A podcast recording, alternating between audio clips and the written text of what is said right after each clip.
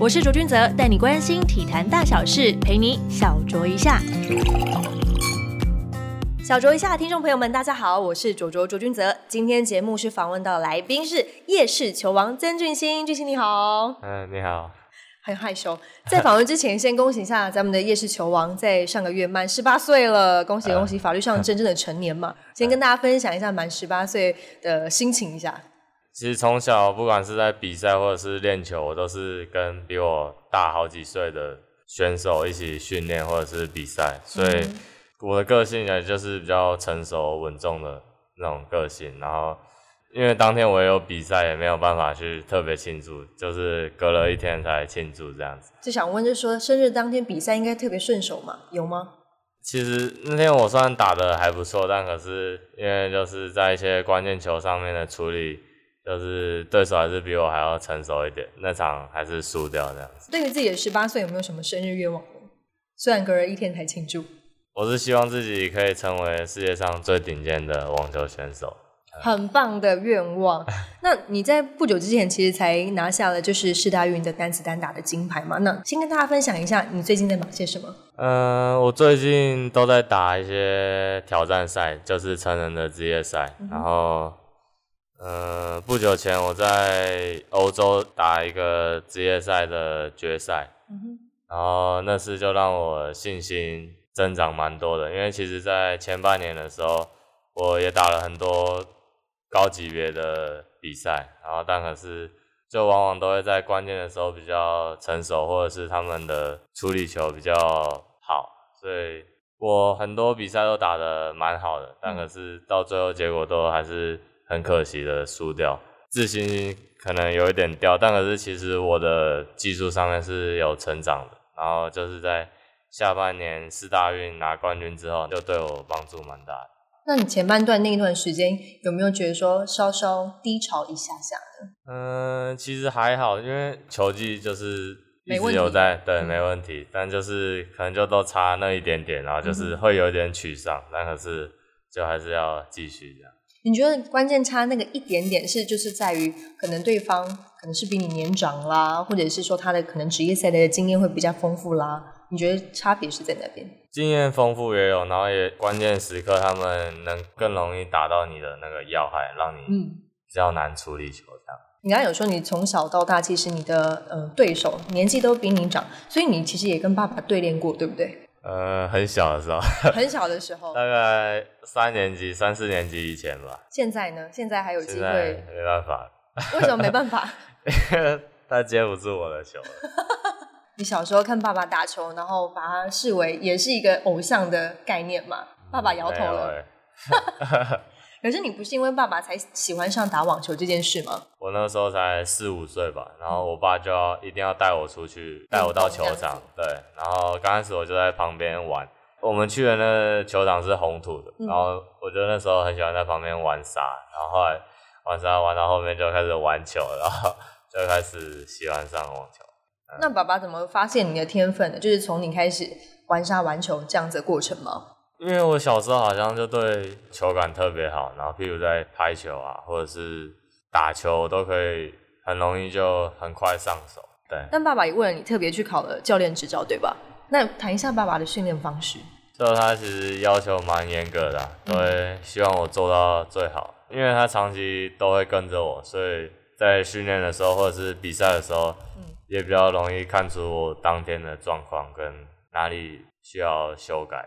你所谓的严格到底是怎么样的一个严格法呢？爸爸在旁边笑了，小心一点。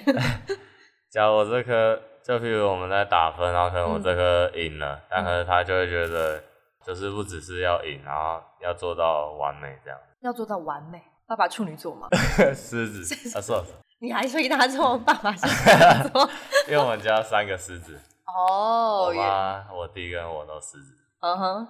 所以他在训练过程中，他会特别的去严格督导你，就是说你一定要怎么做，或者是说，因为有一些选手教练会是比较高压的一种教育方式。嗯，小时候是用骂的，而现在是就是会跟我讨论啊，然后就跟我解释怎样会比较好。但这一路过程下来，不管是陪你训练或是陪你比赛，一定有让你比较难忘的一些回忆吧？嗯，让我印象蛮深刻的是，因为国小的时候训练时间很长，然后那时候八点之后就去上课，然后上到十二点，在练球，从两点练到六点半，然后那段时间就是就很多功课，然后又要练球，就蛮累的，几乎就是完全没有时间可以做其他事情。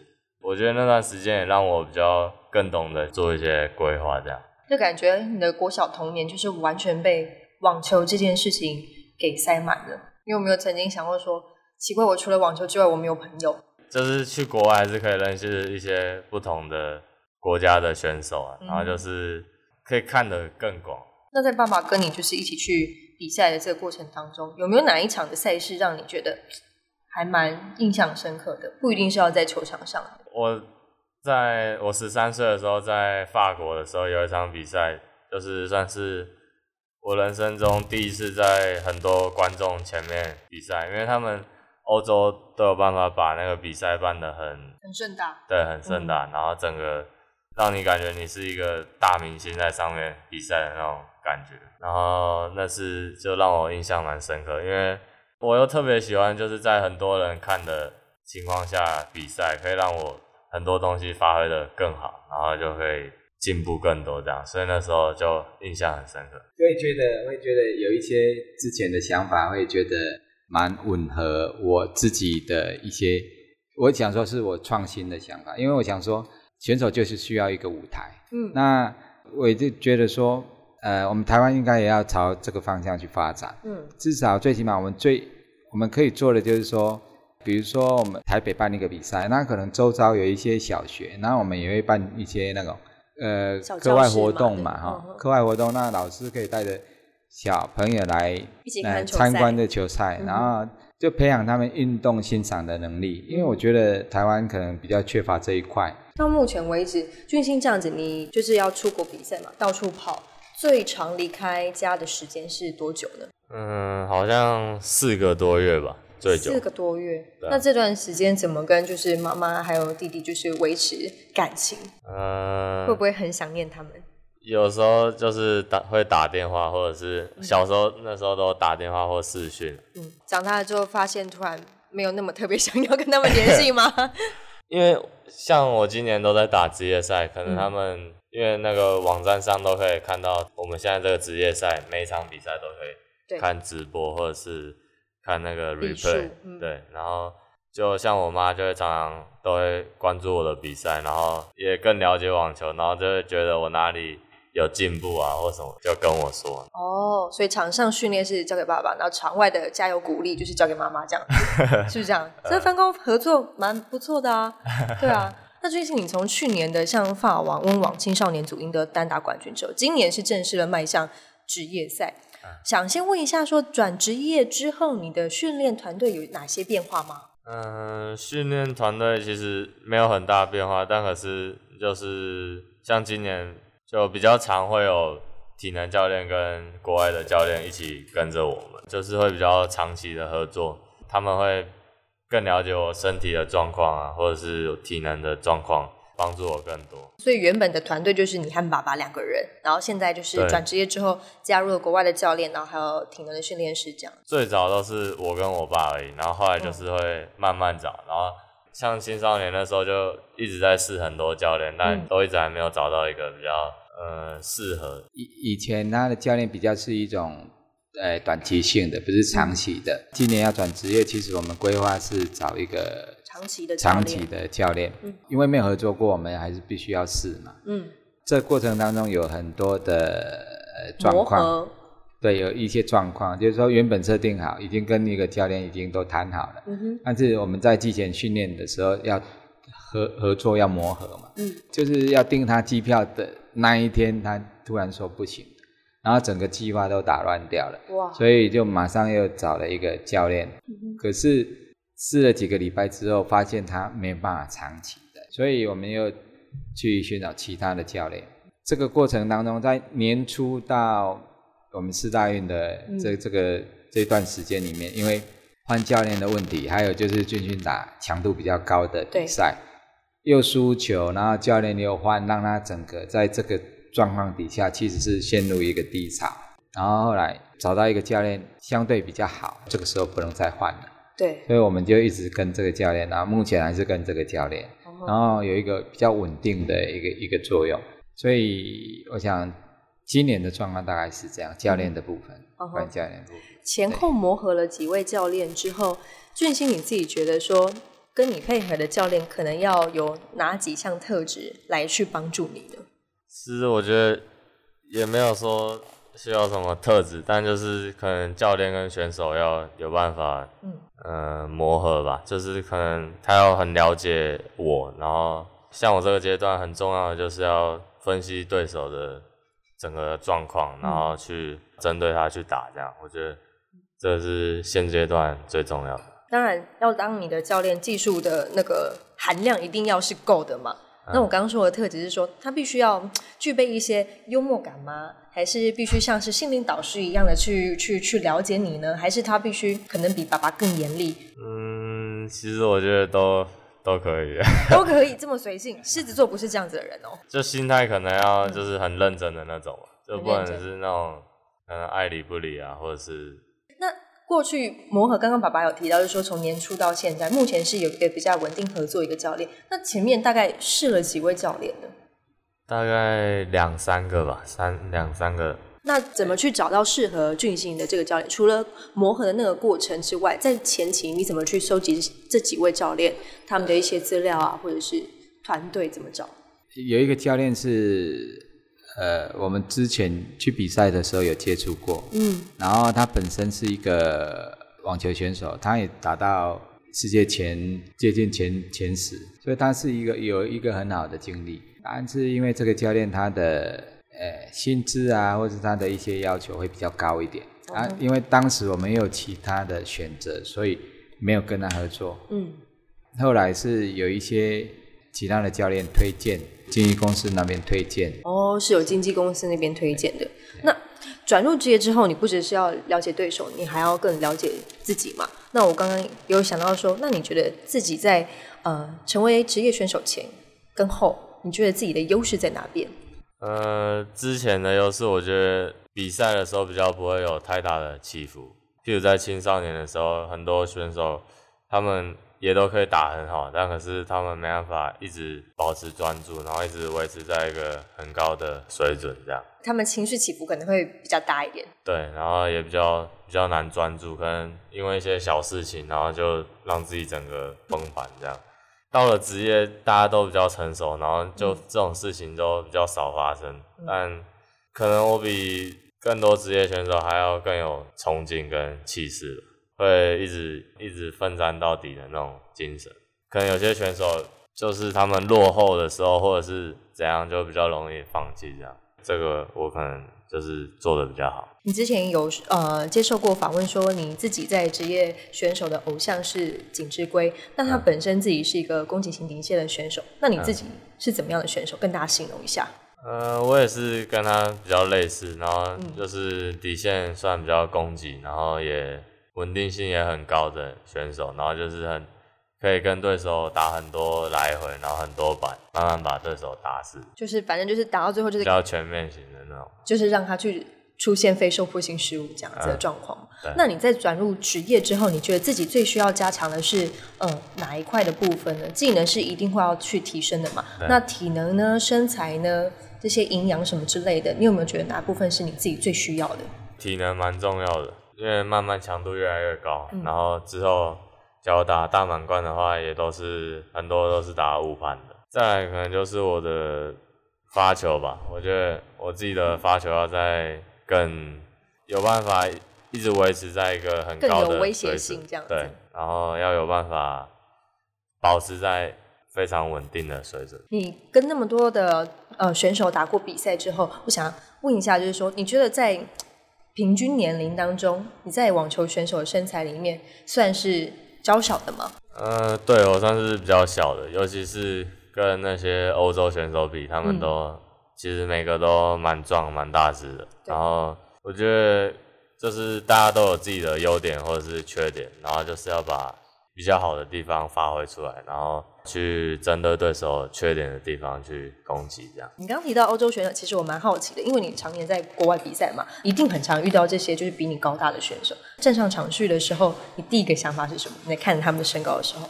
呃，其实因为我很小的时候就有在出国比赛，然后就是比其他选手来的更适应，然后就其实一开始我出去比赛的时候，我蛮喜欢遇到这种很高的这种，因为他们就是喜欢遇到哦，对，因为他们就是可能就发球很好，然后你就把它接回去，然后进入对手，他们就会自己失误了。就他们可能移动或者是来回，你只要跟他们打久一点，他们就失误也会。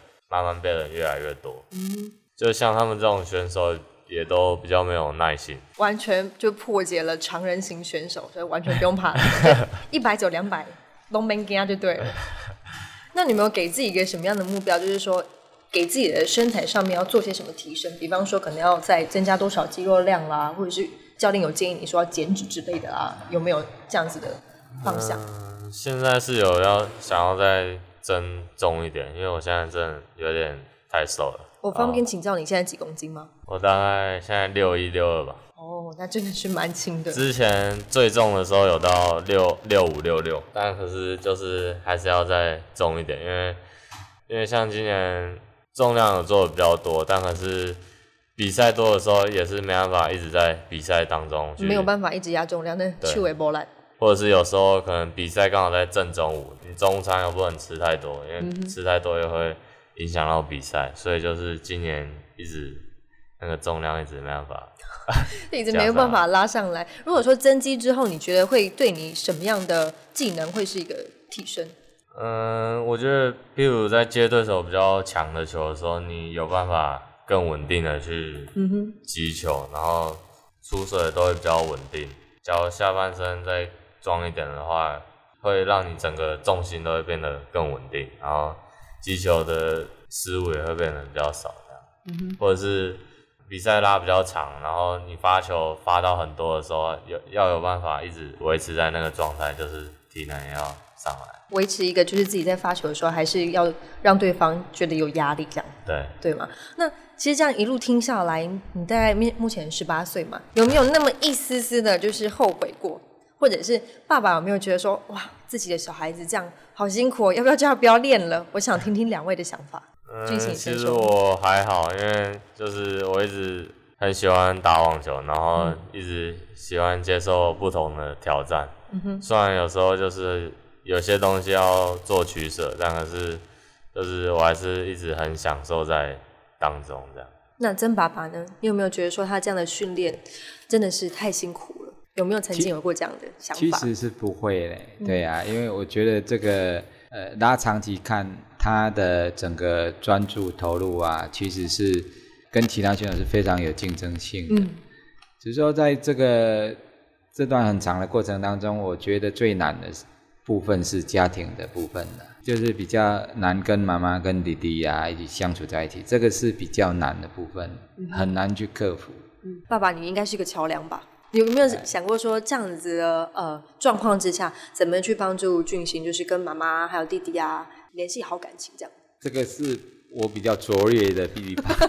爸爸直接承认说，这我比较拙劣。对呀，就是说，身为教练跟他的爸爸，我觉得这个角色的是一种慢慢的一种转换的过程了。